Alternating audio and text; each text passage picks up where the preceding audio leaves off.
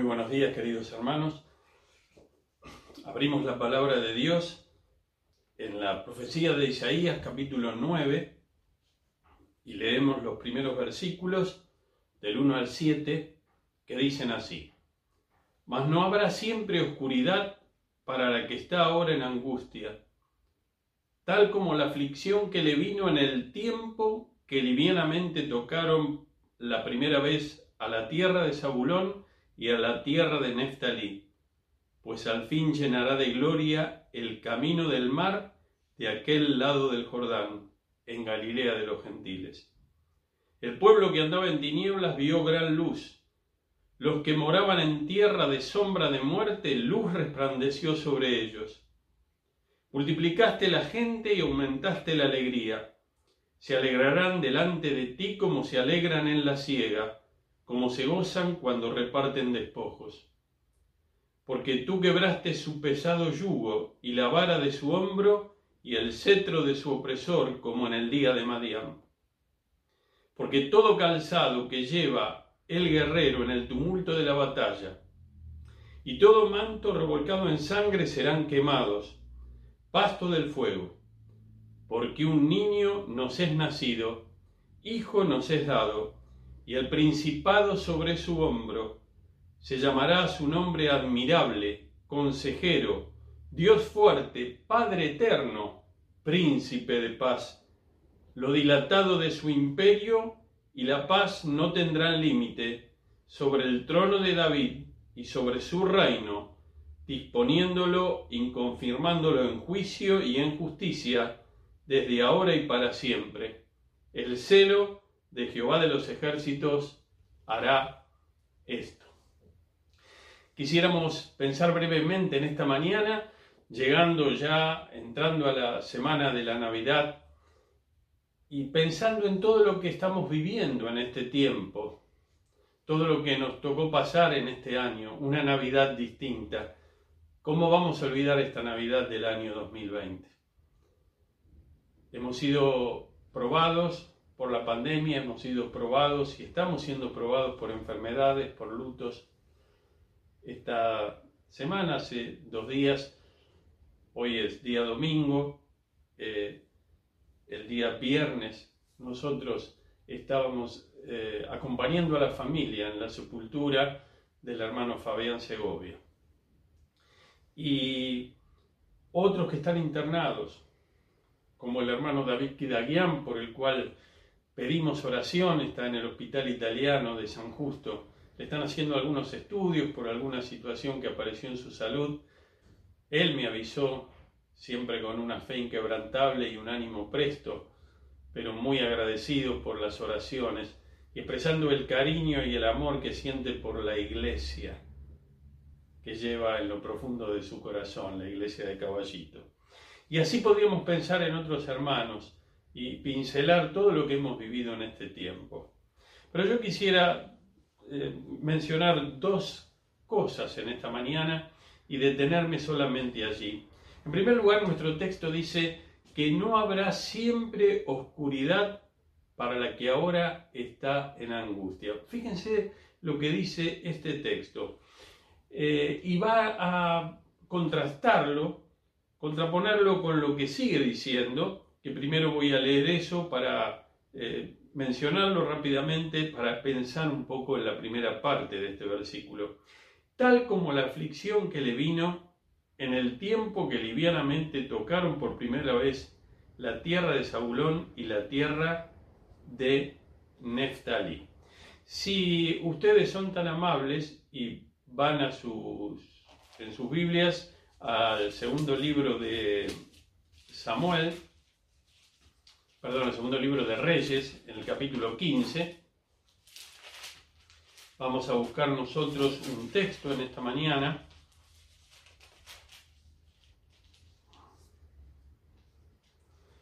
Dice en el versículo 29, en los días de Peca, rey de Israel, vino Tiglat Pileser, rey de los asirios, y tomó Hijón, Abel Bet-Maca, Janoa, Sedes, Azor, Galaad, Galilea y toda la tierra de Neftalí, y los llevó cautivos a Asiria. ¿Qué menciona este texto? Esto pasó entre el año 734 y 733 a.C.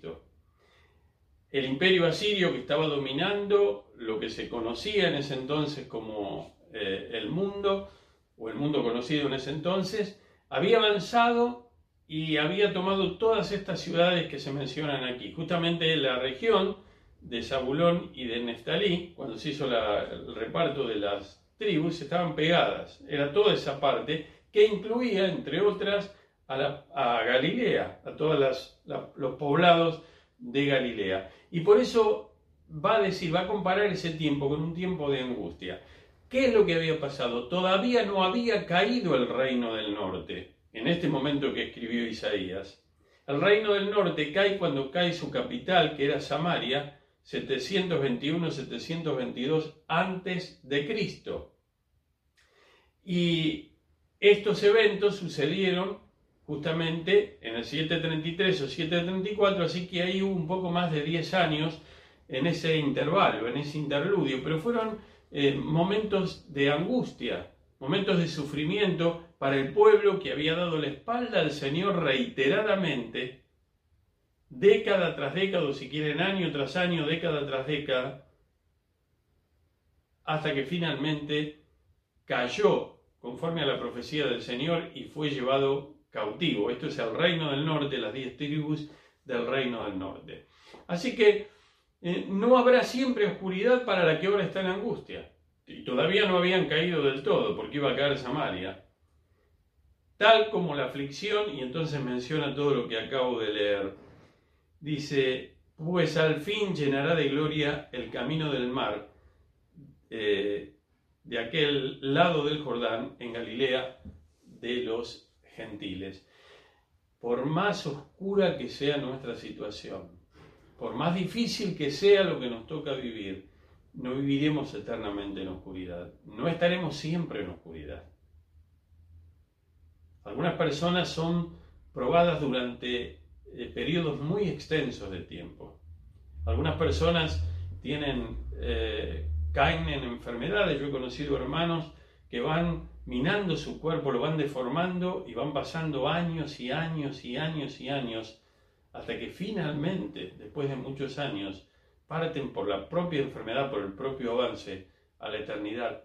Y podríamos mencionar diferentes tipos de situaciones y diferentes tipos de problemas, pero lo que dice la palabra aquí, en este contexto histórico, es una palabra, un principio más amplio que aplicamos hoy a nuestra vida espiritual, no solamente al pueblo de Israel, a cada uno de los integrantes del pueblo, no solamente a la iglesia, sino a cada uno de sus integrantes no siempre habrá oscuridad.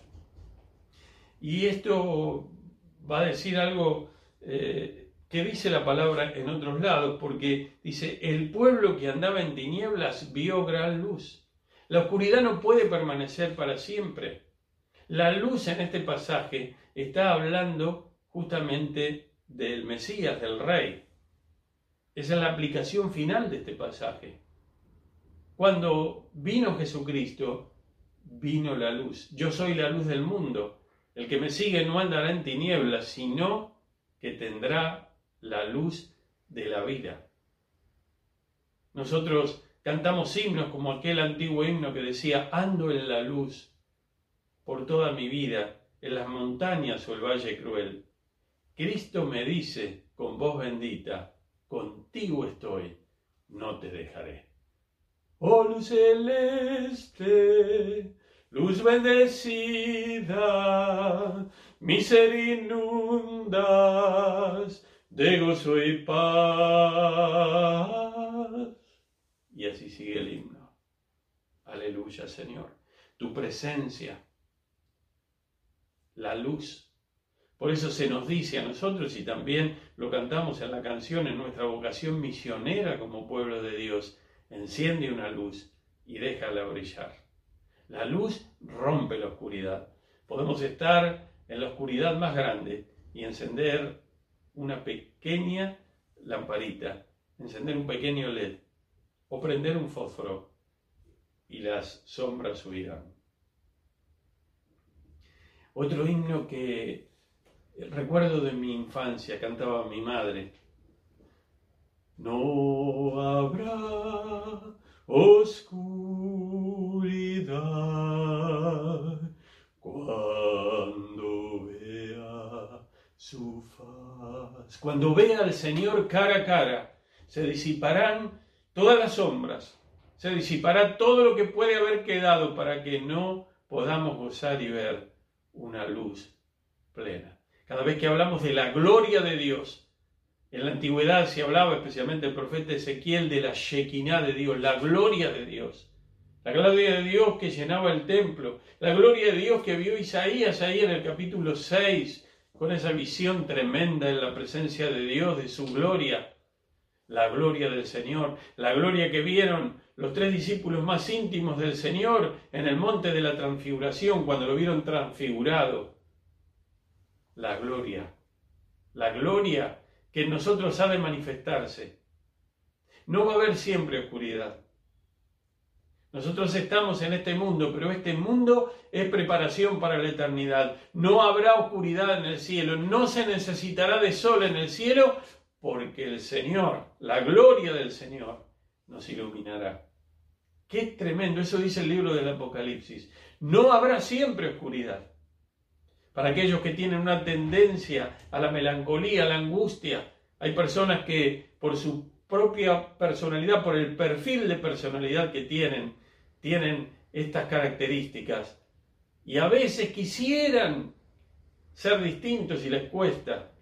Bueno, cuando Jesucristo llega a la vida, transforma nuestras vidas, cambia nuestras vidas. Él nos hizo con un perfil de personalidad, pero cuando estamos redimidos y cuando hemos venido a Dios y dejamos de darle la espalda, cobra plenitud aún en, nuestra, en esta vida lo que Él tiene para nosotros, lo que Él quiere de nosotros y para nosotros. No habrá siempre oscuridad. Anímate, hermano.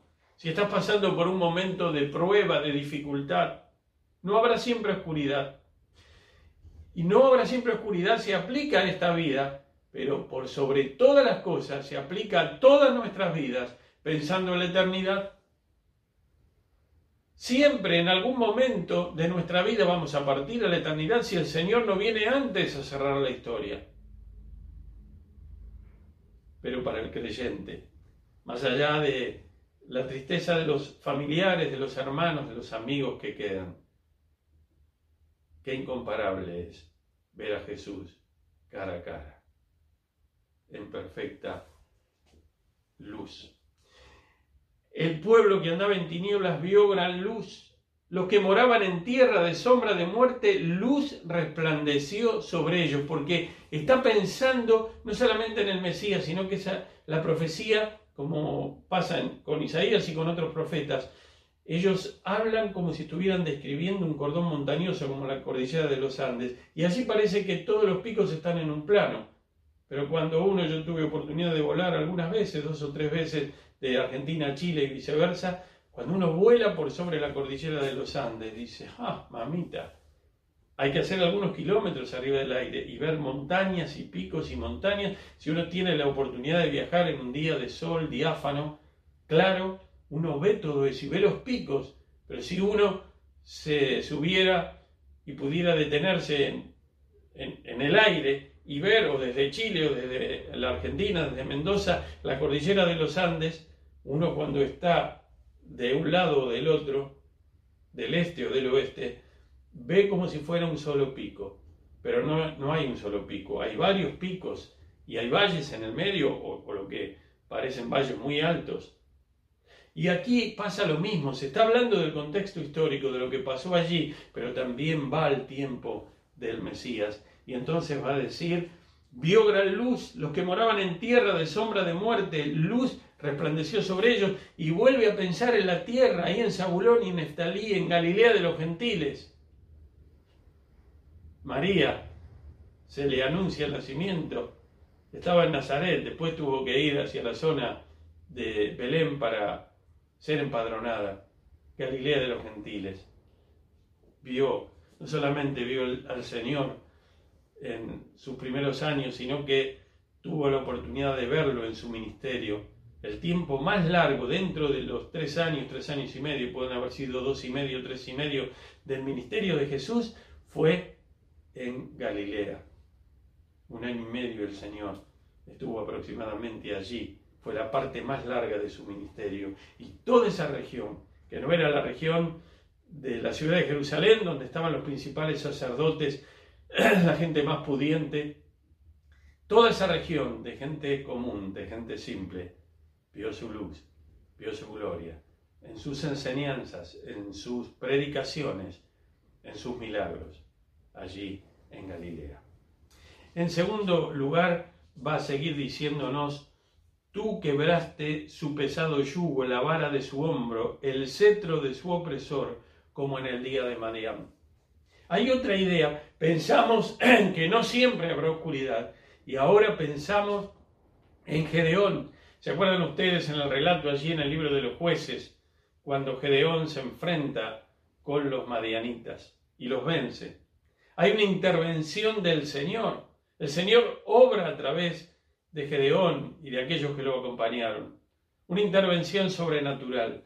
Y el texto nos va a decir a nosotros, porque tú quebraste su pesado yugo y la vara de su hombro, y el cetro de su opresor como en el día de Madián. No solamente se estaban, recordando lo que había pasado con Gedeón en aquel otro momento que era anterior en la historia a este momento que estamos hablando de eh, la invasión por el imperio asirio allí a las tierras del reino de Israel, es decir, del reino del norte, sino que ahora pensamos también en qué sucederá, qué pasará cuando venga el Señor, por primera vez, cuando venga el Mesías, ya que estamos por celebrar la Navidad porque todo calzado que lleva el guerrero, ven cómo se entremezcla el guerrero, estarían pensando en los asirios, los soldados que ingresaron a esos lugares y llevaron gente y los llevaron cautivos, conforme leí en 2 Reyes 15:29, y todo manto revolcado en sangre serán quemados, pastos de fuego, todo eso desaparecerá, porque viene el Mesías prometido de Dios. Y vino, y vino. Esto se escribió aproximadamente 700 años antes de la llegada al mundo, de la encarnación de la segunda persona de la Trinidad, en la, eh, a través de la Virgen María y por acción sobrenatural del Espíritu Santo. Un niño nos es nacido, hijo nos es dado, y el principado sobre su hombro. Pero yo quiero detenerme. Aquí dice, un niño nos es nacido, hijo nos es dado. Hay algunos pasajes paralelos en el Salmo 2, versículo 7, en el Salmo 88, 89, versículos 26 y 27, y en algún otro lugar del Antiguo Testamento, donde queda claro que se le llama hijo de Dios al rey en el momento de su entronización. Es decir, cuando se hacía cargo del reino, el rey, en este caso del, del pueblo de Dios, entonces de, en ese momento se le llamaba o se le pasaba a llamar hijo de Dios. Así dice el texto. Dice, eh, porque un niño nos es nacido, hijo nos es dado, y el principado sobre su hombro, y se llamará su nombre admirable, consejero, Dios fuerte, Padre eterno, príncipe de paz.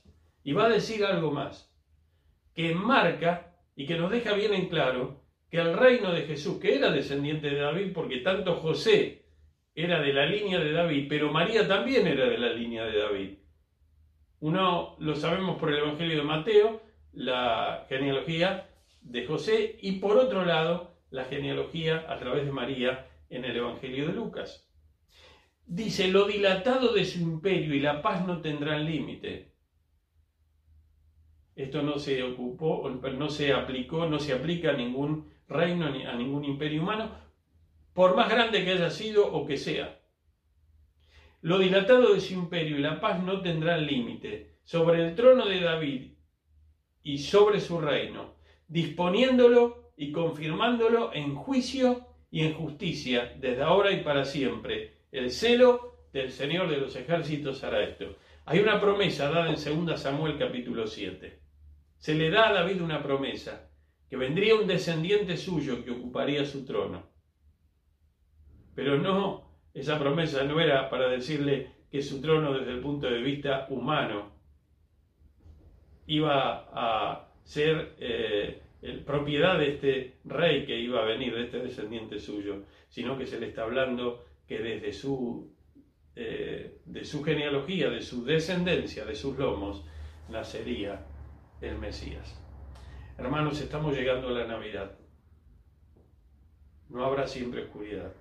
Hay intervención sobrenatural de Dios, como se menciona en este texto en Madián. Y finalmente, este niño que nace en Belén, Dios hecho hombre, para morir en la cruz del Calvario por nuestros pecados, es aquel rey, como vinieron los, aquellos, aquellos magos de Oriente a traer sus respetos, oro, incienso y mirra y sus regalos. Habían visto la estrella, señales en los cielos. Todo el mundo estaba en una expectación en el tiempo del nacimiento de Jesús y llegaron estos magos de Oriente para presentar su adoración al niño. Ese rey, cuyo reino, cuyo imperio no tendrá fin, comenzó en la Navidad para ir a la cruz y morir por nuestros pecados, resucitó al tercer día, ascendió a los cielos. ¿De dónde vendrá? Vendrá en gloria, instaurará su reino eterno.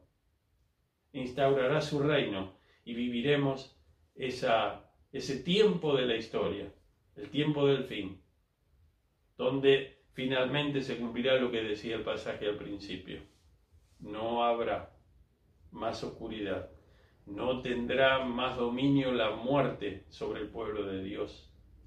La Biblia nos dice que allí en el cielo los últimos dos capítulos de la Biblia, en el libro del Apocalipsis. No habrá dolor, no habrá llanto, no habrá enfermedad, no habrá más muerte, porque las primeras cosas pasaron y ya son hechas nuevas por la eternidad. Hermanos, aún en medio del dolor de estos días, con la palabra de Dios en la mano y en nuestro corazón, los animo a llegar a esta Navidad en humildad delante del Señor y tener una palabra de gratitud y decirle, gracias Señor por la esperanza que nos has dado, que es mayor al COVID, que es mayor a la muerte, que es mayor a la enfermedad, que es mayor a todo lo que nos pueda pasar. Gracias porque Navidad es Jesús. Te adoramos Señor y consagramos nuestras vidas una vez más para decirte que mientras nos dejes en este mundo y nos des fortaleza física y espiritual, nosotros seguiremos sirviéndote. Seguiremos, Señor, en tus pasos y en tus caminos. Que el Señor bendiga a la iglesia, bendiga a cada uno de sus integrantes, donde estén. El hermano Kidaguian está en un hospital. Así unas semanas atrás el hermano Perón estaba en un hospital. Hacía también unas semanas atrás, Fabián estaba en un hospital, pero ya está con el Señor. Qué bueno que él conoció a Jesucristo. Y antes de terminar este mensaje, yo quiero que, justamente pensando en Fabián, lo vamos a hacer hoy en el culto presencial, hagamos ahora un minuto de silencio, honrando su memoria y luego dando gracias al Señor por haber conocido y haber compartido momentos tan preciosos con el querido hermano Fabián y obviamente también con su familia y pedir que la consolación divina perfecta que solamente Dios puede dar descienda por su espíritu a la vida de Betiana, de Lumina, de Lautaro y de sus familiares, sus hermanos, sus cuñados, pidiendo que el Señor bendiga a su familia.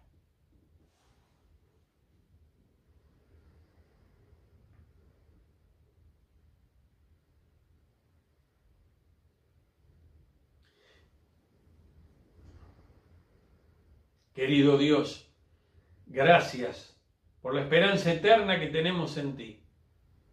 Te damos gracias, Señor, por darnos la bendición de conocer al hermano Fabián, de verlo entregar su vida a Jesucristo, crecer en tus caminos, ver su vida que fue avanzando y que fue cambiando, transformada por el poder del Espíritu Santo de Dios. Y tener hoy, en medio de la tristeza por su partida, esa seguridad inconmovible que nosotros vamos hacia dónde está Él y vamos a verlo. Señor, te damos gracias a ti y te adoramos en esta mañana por la salvación tan grande que nos has dado. Y rogamos por su familia. Rogamos, Señor, por la vida de Betiana, de Lautaro, de Ludmila, para que lo llenes de ti, de tu consuelo, no solamente en estos días, en estas semanas, meses, aún en estos años, llénalos, Señor, de ti. Y oramos por la vida de Gustavo, el hermano de Fabián, oramos por la vida de Gabriel, hermano de Betiana, de Carlos, que también es hermano de Betiana, y de Roberto, el otro hermano de Fabián. Y oramos por sus familias. Oramos por la madre también de Betiana, que no tengo el gusto de conocer, para que tu presencia inunde cada uno de sus corazones y tu bondad y tu consuelo los acompañe, Señor, a ellos en este tiempo. Haz que tu gloria, Señor, sea palpable en medio de tu iglesia, en medio de las familias. Señor, glorifícate en medio nuestro en este tiempo. Te pedimos todo esto en el nombre precioso de Jesús, dándote gloria y honra en esta mañana. Amén. Amén. Que el Señor bendiga a la iglesia. Y si estás escuchando este mensaje y no has comenzado una relación personal con Jesucristo, no has confiado de todo corazón en Él, te invito en este tiempo, en esta Navidad atípica, distinta, que le saques rédito a todo lo que estamos viviendo, que te des vuelta, que mires hacia el cielo, que mires a Dios, que entiendas que es hora de volver a Dios y le entregues tu vida y le digas, Señor, no entiendo mucho, pero sí sé que te necesito. Límpiame, Señor, perdona mis pecados y dame una nueva vida. Transforma mi vida, Señor. Creo en ti. Creo que ocupaste mi lugar. Yo tendría que haber muerto en la cruz por las cosas malas que hice, que la Biblia llama pecado. Señor, creo que tú ocupaste mi lugar, que moriste en la cruz que resucitaste al tercer día. Creo de todo corazón. Hágalo, hacelo en este tiempo, en esta mañana, y que Dios te bendiga.